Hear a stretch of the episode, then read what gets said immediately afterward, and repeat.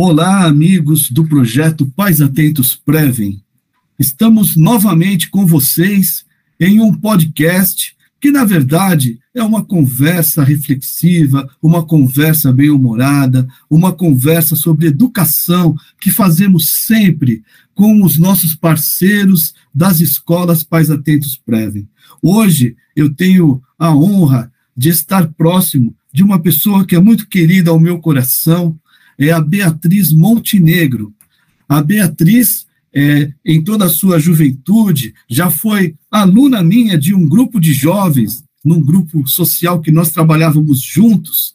E hoje, é, Beatriz é neuropsicopedagoga, educadora parental pela Escola da Educação Positiva, tem certificação em apego seguro pela API é coordenadora editorial do livro Soft Skills Kids, mãe do menino lindo chamado Benício, e também Beatriz é encantada por facilitar e promover nas famílias relações saudáveis, prazerosas e leves.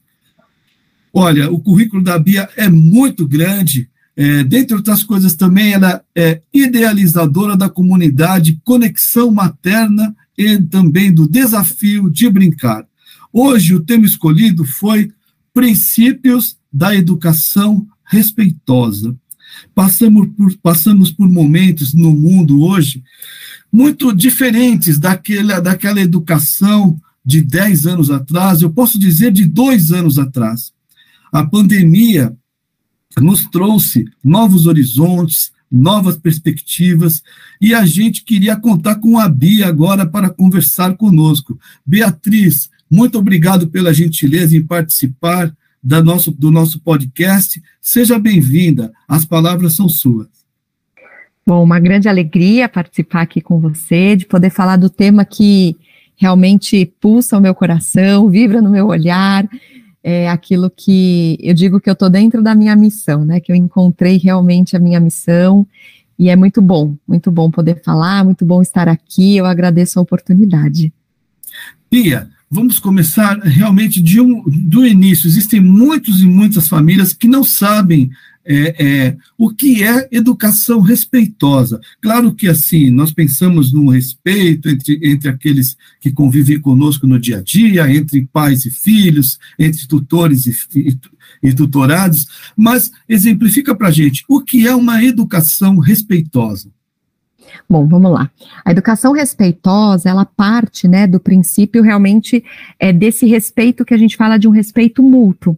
Então, não é um respeito é, hierarquizado, né, ou um respeito que tem concessões. Todos nós, todos os seres humanos merecem respeitos e devem ser respeitados por quem são na sua natureza.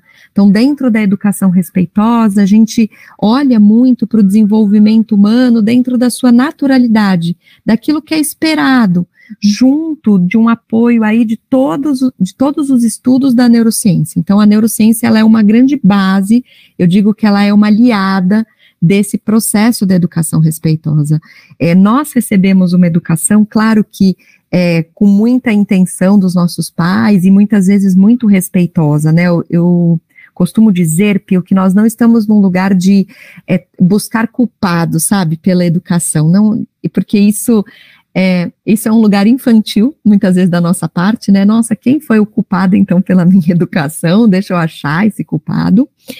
Ou é um lugar também de pouca responsabilidade. Ah, então eu que não fui educada assim, a culpa é de alguém a educação respeitosa não é, ela não parte desse, desse lugar, gente. Ela está num lugar da gente poder olhar para as crianças é, como seres humanos de mesmo valor, com os mesmos direitos, mas como responsáveis por elas, né? Então, é, eu respeito o meu filho, entendo que ele tem os mesmos direitos que eu, ele merece esse respeito mútuo, porém eu, Bia, sou a responsável por ele e por ser a responsável por ele, tenho que dar a ele é, respostas de acordo com o que ele me traz. Então, a gente sempre fala muito na educação respeitosa de sermos responsivos, né? Então, de darmos respostas, de respondermos ao comportamento que os nossos filhos nos trazem, a, de repente, ideias que eles podem nos trazer, a desejos, né? Então, eu acho que tem uma, um grande equívoco social de que a educação respeitosa ela parte para uma permissividade, né, um aceitar tudo que a criança traz. E isso está muito longe de ser respeito. Né? Quando eu aceito tudo que o outro me traz, eu não estou de verdade respeitando ele, né? Porque aí eu também não estou me respeitando, eu saio dessa, né? Se tudo que você me trouxer eu preciso aceitar, cadê a Bia? não, então a gente não anula ninguém na educação respeitosa. A gente tem um olhar para todo mundo. E ela é um grande desafio para nós, né? Com certeza. Muito legal. É, realmente, nós, né, que somos de uma geração anterior à sua, viemos muitas vezes de modelos de, de, de, de, uma educação patriarcal, um pouco mais repressiva, né? um pouco mais violenta, digamos assim. Claro que, como você disse, a gente não deve julgar, eram os modelos que se tinham antigamente, né? mas hoje é, o mundo mudou, as pessoas mudaram, as novas relações das famílias que estão surgindo mudaram também. Então, eu queria que você desse assim uma, quais são os princípios de uma educação respeitosa, quais, quais são as bases que você é, é, incute nas famílias que te procuram. Tá. Então, a gente sempre olha, né, dentro da educação respeitosa, é, esse olhar para a criança, né, então, e, e para isso, gente, para vivenciar uma educação respeitosa, a educação vai passar por nós, nós adultos, né, por quê? Porque nós recebemos um outro modelo de educação. Então, o que é natural é a gente poder é, entregar aos nossos filhos aquilo que a gente recebeu, e por mais que a gente possa, de repente, eu escuto muito às vezes isso das mães, nossa, Bia, eu apanhei na infância, prometi para mim que eu não ia bater no meu filho, e hoje venho aqui dizer para você que às vezes eu bato, né? Então, é, é muito difícil a gente mudar isso. Só que o primeiro passo para essa mudança é termos consciência. Né, do porquê que eu bato, porquê que eu encontro, muitas vezes na violência, a saída para que essa criança me escute, para que essa criança me respeite, para que essa criança me atenda, né? Por que, que eu ainda acredito que é através da violência? E a gente olha, Pio, dentro da educação respeitosa, tanto essa violência que ela não é normalizada, mas socialmente às vezes ela é, né? Porque é, a gente às vezes vê socialmente crianças tomando um puxão de orelha ou apanhando. Recentemente teve uma situação aí que ficou muito é, vista, né, na, nas mídias, enfim, de um pai batendo numa filha é, numa praia e ninguém Sim. se manifestou contra, né? Uhum. Então, a violência física, ela não é normalizada, né, ela não é aceita, porém ela está normalizada na nossa sociedade. A gente olha e talvez imagine que aquele pai tem algum motivo, ou a gente se cala porque não, porque a violência nos calou, e aí a gente também não consegue reagir contra ela. Mas a educação respeitosa, ela vai, eu diria que ela desce até um degrau sabe? Se ela mergulha um pouquinho mais profundo naquilo que é uma violência que a gente não enxerga, que a gente vê que, como invisível, né? Que é essa coisa de às vezes desrespeitar o ritmo de uma criança, né? Que às vezes fazer uma brincadeira socialmente com aquela criança que deixa ela envergonhada, coloca ela numa situação de saia justa, mas que todos os adultos tiram sarro, né? Então, por exemplo, também um outro, uma outra situação que ficou muito vídeos, né, que vão assim viralizando na internet uhum, uhum. de um tio que entrega uma caixa gigante para uma criança de presente de Natal e aí a criança vai abrindo a caixa, vai abrindo a caixa e vai diminuindo essa caixa, né, de tamanho, eram caixas dentro de caixas e até que essa criança no final dentro da caixa tem uma chupeta. E é nitidamente um menino de uns 9 anos de idade, né? Então é claro que foi uma brincadeira de mau gosto. Uh, e aí o menino se desorganiza muito, até que o tio vem com o presente, mas aí o vídeo é interrompido, porque me questiono até quem é o adulto que dá conta de ficar vendo aquilo, né, e não interrompe aquilo antes, né, de dizer, gente, pera, não tá legal, porque o menino vai se desorganizando conforme aquela caixa gigante vai diminuindo, óbvio, né, na expectativa de uma criança a gente sempre fala que é o tamanho do pacote do presente, né? Então você imagina chegar, antes de chegar na chupeta, ele já estava muito incomodado. Então, é a gente olhar para essas violências que são invisíveis na so nossa sociedade, mas que ainda existem. Né? Então, quando a gente fala de princípios da educação respeitosa, a gente está falando do princípio de que todos os seres humanos é, querem ser respeitados, necessitam ser respeitados na sua essência, né, da forma como eles são. Todos os seres humanos querem se sentir amados. Todos os seres humanos querem se sentir pertencentes todos os seres humanos querem se sentir conectados. Né? Então a gente sempre na educação respeitosa vai olhar para isso, sabe? Essa conexão dessa criança com esse adulto, o quanto todo mundo se sente pertencente, respeitado e amado. Puxa, que legal. Bom, os novos modelos de família estão surgindo, né? A pandemia agudizou a convivência entre as famílias que ficaram quase que trancadas durante um tempo. É, eu, eu, eu, trabalho com escolas também o tempo todo e a gente tem visto né, problemas advindos dessa convivência mais estreita entre as famílias que não tinham justamente um treinamento ou uma educação para essa proposta de educação respeitosa. Bia, é, é, nós temos tido é, nesses anos, aqui, dos últimos dois, três anos, um índice muito alto de autistas é, é, é, junto das famílias, de autismo, né? E também de TDAH. Explica um pouquinho, você tem tido essa vivência nas suas consultas, no, no seu consultório também? Explica um pouco para a gente por que aumentou tanto o número, ou se agora existem parâmetros, né, para que possam, para serem aferidos esse número de autistas, se eles já existiam antes. Você pode falar um pouquinho sobre isso? Claro. É, olha, a gente tem dois aspectos muito importantes aqui, dois pontos que eu quero trazer aqui para vocês, tá? Em relação a isso. Primeiro ponto, gente, é que com eh, o avanço da neurociência, dos estudos, hoje a gente tem muito mais testes, né? Muito mais formas de é, avaliar uma criança e observar se ela está dentro dessa naturalidade ou não do desenvolvimento.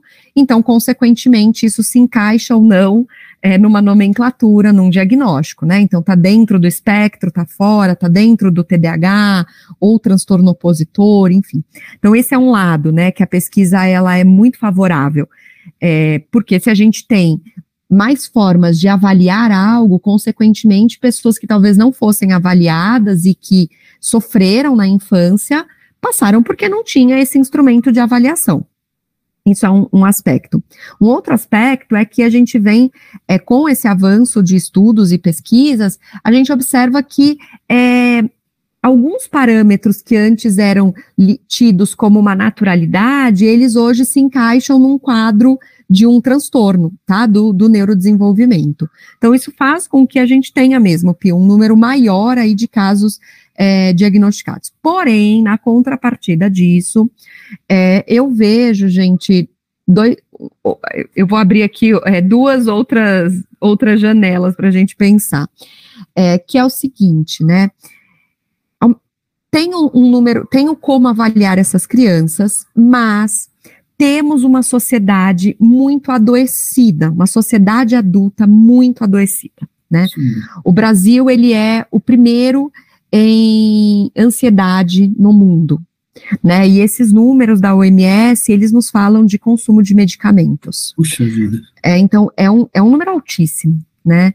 Uh, nós somos o quarto em burnout. Nós somos o quinto em depressão. Eu sempre falo para as famílias que eu escuto muitas vezes dos pais, né? É assim, ah, Bia, eu apanhei e eu tô aqui. E eu sempre pergunto a que custo né? Com que uhum. preço? Isso com mesmo. qual quantidade de medicação? Com quais relações favoráveis? Com quanto você deseja realmente visitar seus pais ou quanto você faz isso obrigatoriamente a cada 15 dias, né? Para de repente não se sentir culpado no momento de uma perda. Então, o quanto de verdade a gente construiu relação, o quanto de verdade a gente tem é, a quem nos socorrer, né? O quanto de verdade a gente nos conhece, o quanto somos honestos com, no, com a gente mesmo, o quanto a gente reconhece os nossos limites, tantas coisas que essa educação trouxe e que além de todos esses aspectos, tem um muito forte que essa educação que nós recebemos, né, patriarcal, autoritária, ela é uma educação focada em resultado.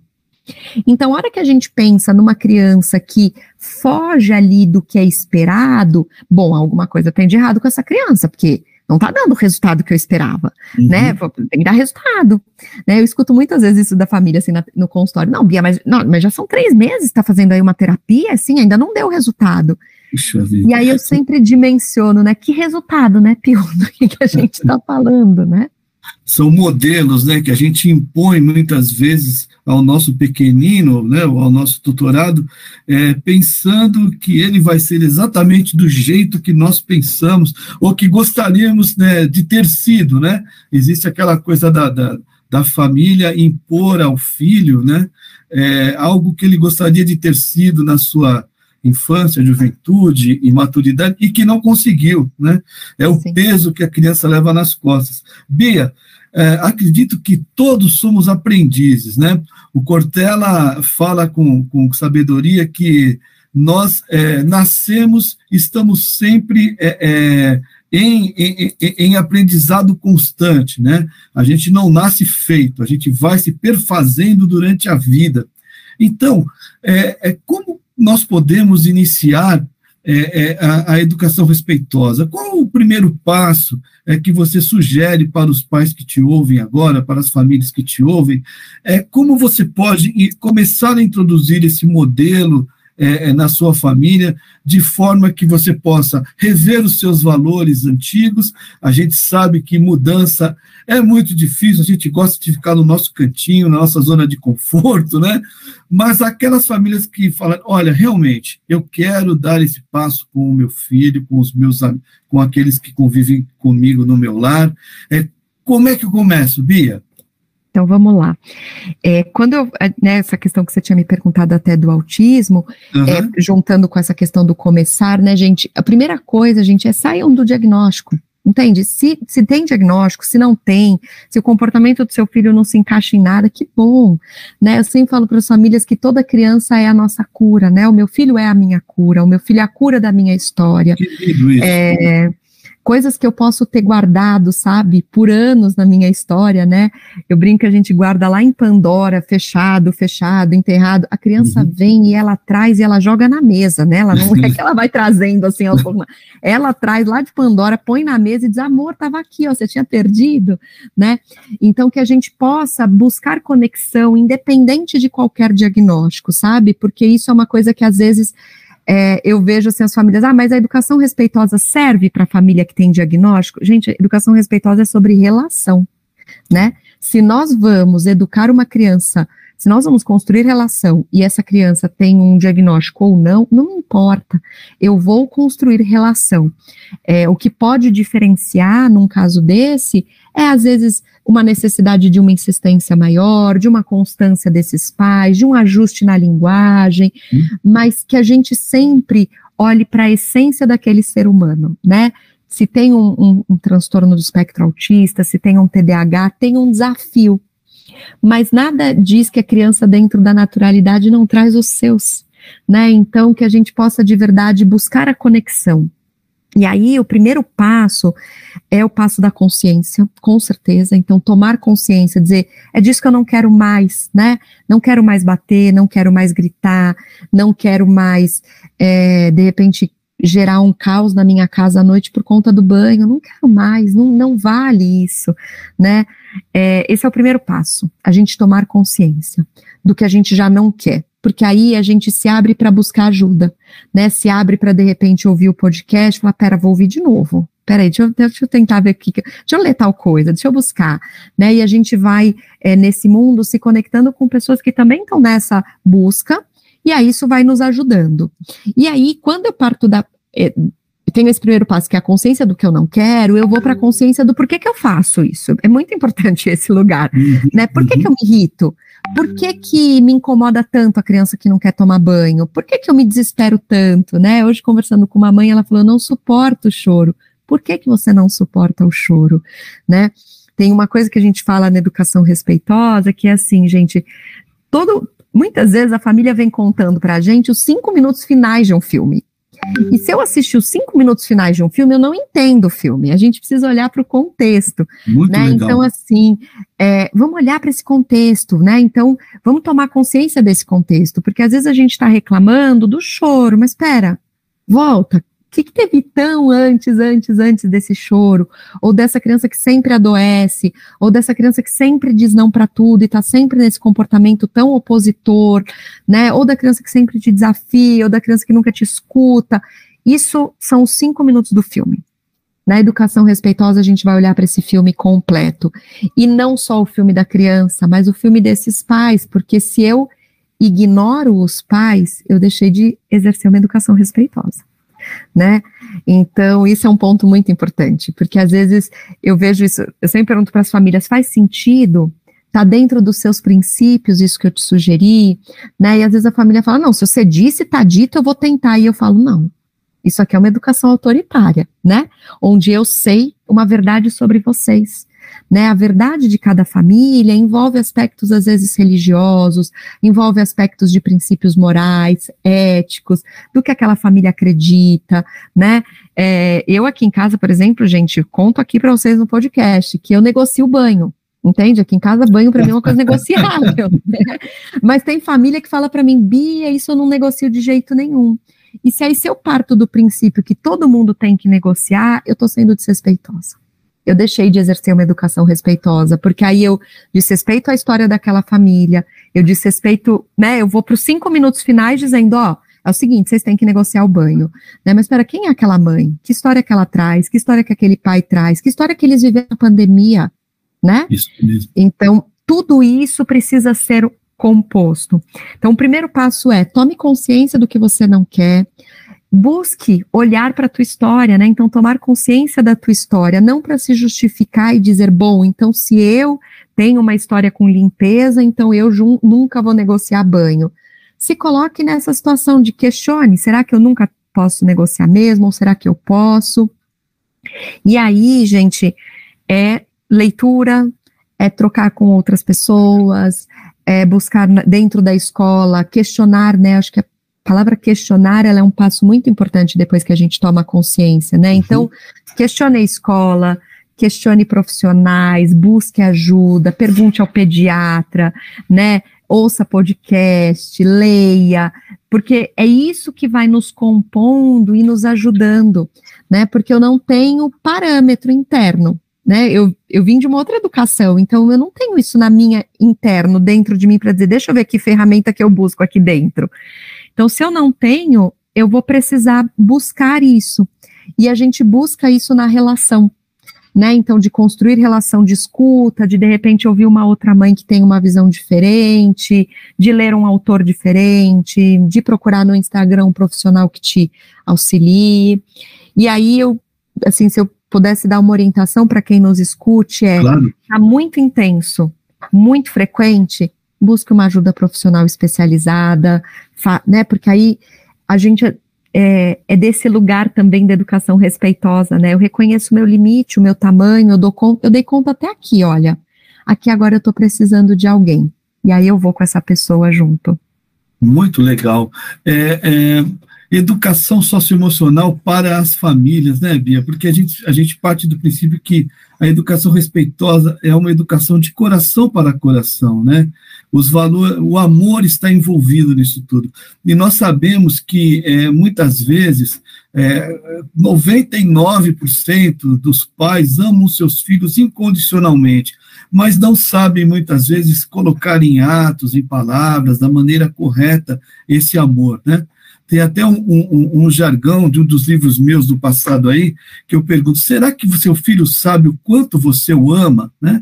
Será que o seu filho sabe o quanto você o ama? Porque muitas vezes a gente não coloca isso de uma forma é, é, é, em que ele objetivamente sinta, né? São os valores que nos colocaram, que foram impostos, tudo que você falou com, com, com grande verdade nas suas palavras durante a nossa conversa. Bia, é, como somos todos aprendizes, a gente costuma brincar, o projeto Pais Atentos, ele fala de educação parental preventiva para as famílias. É, existem já é, programas de educação socioemocional é, para as crianças, é norma da BNCC, que todas as escolas devem ter, muitas optam por programas é, particulares de educação socioemocional, mas as famílias muitas vezes ficam desprotegidas mesmo, né? E, e realmente o teu trabalho é muito importante, porque ele vai ali, é, é, naquele, na, na, naquela, naquela carência essencial, que é, é fazer com que é, as famílias possam rever os seus modelos de conduta através de uma educação mais amorosa, mais respeitosa, né? Mas, assim, existem pais que, te, que, que têm dificuldade, né? Então, para a gente finalizar a nossa, a nossa conversa, que foi tão linda hoje, é, dê algum, alguma para os nossos ouvintes agora, assim, fale um pouco de como eles podem fazer para implementar a educação respeitosa, quais são os desafios que eles vão enfrentar por esses modelos já pré-concebidos que nós temos na, na, na nossa cabeça. Sim. Olha, a gente vai enfrentar um grande desafio na educação respeitosa, que é o social, né? Isso é um desafio muito grande. A gente faz ondinha numa maré, né? Então, os pais vão enfrentar, sabe, olhares, né, é na sociedade, às vezes alguém dentro da própria família dizendo, não, isso daí tá totalmente errado, né, porque quando a gente pensa na educação respeitosa, gente, a gente está pensando num lugar onde a gente é gentil e firme. Uhum. E o que, uhum. que a gente vivenciou na nossa educação? Provavelmente a gente vivenciou ou muita firmeza, que aí são pais mais autoritários, ou muita gentileza, que aí a gente fala da permissividade, uhum. ou até uma negligência, né? Um, ah, faz o que você quer, tá bom, né? Uma coisa meio, vai seguindo aí, ele sabe o que ele quer. E dentro da educação respeitosa e consciente, não é isso, né? Nós, é sobre sermos responsáveis, sobre sermos intencionais, né? Quando você estava falando dessa coisa, será que teu filho sabe o quanto é, você o ama, eu fiquei pensando nisso, né? O quanto as nossas ações são intencionais e nós somos é, conscientes e presentes nelas a ponto de demonstrar amor através delas. Porque muitas vezes a gente não faz isso e aí não essa intencionalidade se perde, né? Às vezes eu falo para as famílias num atendimento, mas você percebe que isso que você está dizendo para a criança está parecendo aquilo, para mim me pareceu isso. Não, uhum. imagina, jamais era a imagem que eu queria passar, né? uhum. né? Então, é, é muito importante isso. Você vai enfrentar desafios sociais. E o que vai te fortalecer é o conhecimento. E aí eu falo que a neurociência é tua aliada, né? Porque a hora que a gente estuda sobre o desenvolvimento do cérebro, a hora que a gente entende sobre birra, a hora que a gente entende sobre o que dá para esperar de uma criança de 4 anos, de 3, de 2, de 8, de 10, de 15, ah, eu me acalmo, né? Então, mesmo que o mundo esteja falando outras coisas. E um outro desafio grande que a gente vai enfrentar é a nossa educação, é o nosso mundo interno, né? De você se questionar. E eu vejo que isso não é um desafio ruim, né? Nem um desafio social, são formas da gente falar, pera lá, da gente não se colocar nessa zona de conforto, de dizer eu sei educar, mas a gente está o tempo inteiro se questionando, pera, eu recebi isso, esse é um valor importante para mim. Como é que eu mostro esse valor sem uma violência invisível, sem de repente uma imposição, né? Até porque é, vejo que uma, uma missão, né, da Pais Atentos é essa questão do como que a gente per, é, transfere para os nossos filhos um valor de estarmos sóbrios, de estarmos sãos, de estarmos conectados com a gente, da gente não buscar, né, em, em artifícios, é, se amenizar da dor né? Porque a questão, por exemplo, das drogas é isso, né? Eu me amenizo de uma dor imensa e fico ali, né, viajando em qualquer outra situação, ou de qualquer vício, né, gente? Vício das compras, vício de bebida alcoólica, qualquer vício, ele está num lugar de amenizar uma dor, né? Então, se eu quero construir uma relação respeitosa com meu filho, eu vou entrar em contato com os meus vícios, né? Que às vezes é um vício da bebida, de beber toda noite, ou o vício da compra, ou o vício, às vezes, de uma questão de ter relações com muitas pessoas, de não conseguir, né, construir uma relação que seja saudável, não só amorosa, mas às vezes de amizade, às vezes de trabalho, né? Por isso que a gente fala que a educação respeitosa, um grande desafio é porque ela passa por nós, né? Ela fala de autoeducação, da gente poder se olhar. E aí, se eu posso deixar uma mensagem para vocês, é mergulhem, se entreguem, né? É, a dor ela era muito grande quando você era pequeno. Né? Você adulto, pai que me escuta.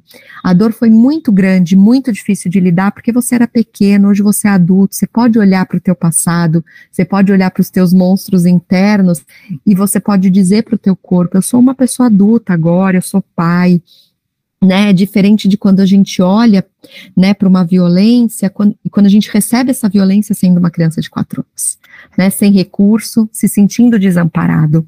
Então, é, eu diria para vocês, assim, né, para os pais, mergulhem, mergulhem nisso, se entreguem, entrem em contato, se permitam sonhar, escrevam dos seus sonhos, é, busquem, né, pessoas que estejam alinhadas, porque eu não vejo de verdade, gente, numa sociedade que é saudável emocionalmente, a gente não mudar o jeito de, de, de educar, né? E, e, diante dos desafios, a minha orientação para as famílias é, a primeira é que é foge para o banheiro. Quem me segue já sabe que eu falo foge para o banheiro, né? Pega teu filho no meio da birra do shopping, no meio do restaurante, no, no jantar de Natal, entendeu? Causando, você nervoso, foge para o banheiro. Sai dos olhares sociais, né? Se acalma com teu filho lá no banheiro. Todo lugar tem banheiro, né? Todas as casas possuem esse ambiente. Então ele é um ambiente pequeno, o que já contém um pouco a gente fisicamente, né? Não dá espaço para grandes shows, porque não tem muito espaço, você vai se bater uhum, na parede. Uhum. Uh, então ele traz é, um pouco de, de limite ali pelo próprio espaço físico. É um lugar onde você consegue entrar só você e o seu filho, e aí você consegue respirar, né? Silencie, não queira ensinar nada para o seu filho na hora da birra, não queira dar nenhuma lição de moral, permita-se acalmar, né? Não existe isso que a gente aprendeu na educação autoritária de que a gente perde o time. Qualquer time é time, qualquer tempo. Enquanto estamos vivos, podemos resgatar qualquer situação, podemos pedir desculpas, podemos pedir para a criança lembrar daquilo e nos dizer o que sentiu. Qual, a, né, o nosso cérebro ele tem essa capacidade, então assim é, volta, sabe? Silencia. Eu sempre falo, pega a criança em silêncio, corre para o banheiro, se acalma lá. E aí lá você constrói com a criança, olha, a gente está aqui no Natal, eu entendi que você queria isso, a gente está aqui no shopping, estou entendendo, filho, né? E seja honesto, honesto com essa criança, honesto com você. Mamãe não dá conta disso, mamãe se irrita, papai se incomoda, Papai fica nervoso quando você faz isso, né? Não jogando para a criança a responsabilidade do teu nervosismo, mas assumindo que temos limite e que não damos uhum. conta de tudo mesmo e que tá tudo bem, né? Papai não tá conseguindo te ajudar, mas eu vou buscar ajuda, meu filho. Eu tô entendendo que a gente precisa de ajuda, né?